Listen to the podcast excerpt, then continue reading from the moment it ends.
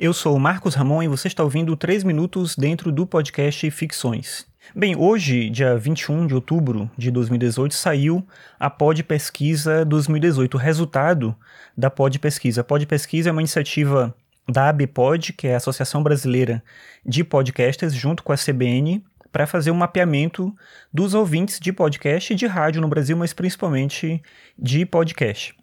Nesse ano, eles conseguiram ter um número bem significativo de pessoas que responderam, foram 22.993 pessoas, sendo que desse grupo são 22.691 pessoas que se disseram ouvintes de podcast. Muita gente tem o podcast como forma de trabalho, não é o meu caso aqui, mas principalmente para essas pessoas é interessante conhecer esse perfil de quem é o ouvinte. Por exemplo, pela pesquisa, a gente sabe é, o gênero, a idade dessas pessoas, se são solteiros, casados, qual é o grau de escolaridade, qual é a área de atuação profissional, é, de que maneira que elas escutam o podcast, qual é a região que elas estão prioritariamente, qual é a faixa de renda. Então, são elementos que são importantes para quem for fazer um podcast pensando num público mesmo assim para vender campanha, para vender produto, entender o seu público e conhecer um pouco de como que você pode oferecer um produto que é mais adequado para essas pessoas que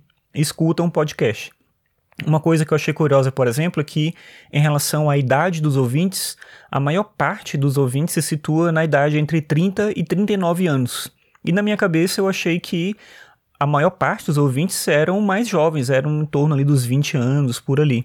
Então, eu acho que esse grupo, tem um grupo significativo que está nessa faixa, mas eu acho que esse pessoal de repente está mais no YouTube, está mais nas redes sociais, o podcast já não é uma coisa tão para eles assim. Eu achei curioso porque eu não pensava nisso dessa forma.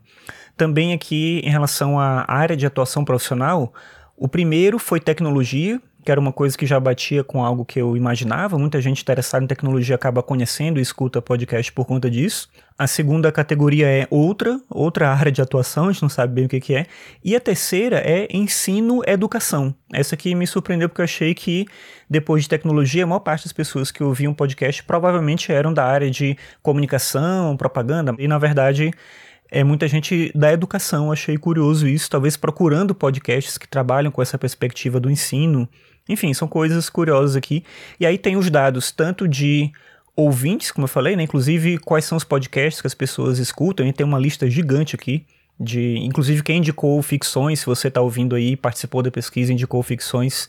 Obrigado por ter lembrado aqui do podcast. Mas tem um número muito grande aqui de podcasts, tanto podcast que eu nem imaginava que tinha. Assim, e sendo que muitos talvez nem tenham sido considerados, né, na, na listagem quando foram indicados.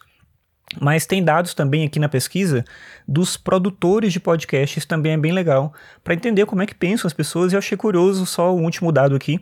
Das pessoas que produzem podcast, a maior parte delas disse que não gasta nada para produzir. E é curioso isso, porque você gasta seu tempo, você gasta internet, você gasta energia e talvez você tenha que hospedar esse arquivo em algum lugar de alguma forma. Então não gastar nada é uma coisa curiosa, mas tem a ver talvez com a maneira como as pessoas pensam o podcast e entendem aquilo que o podcast é. Então, dá uma olhada lá, vou deixar o link no post caso você tenha interesse em acompanhar os resultados da Pod Pesquisa 2018.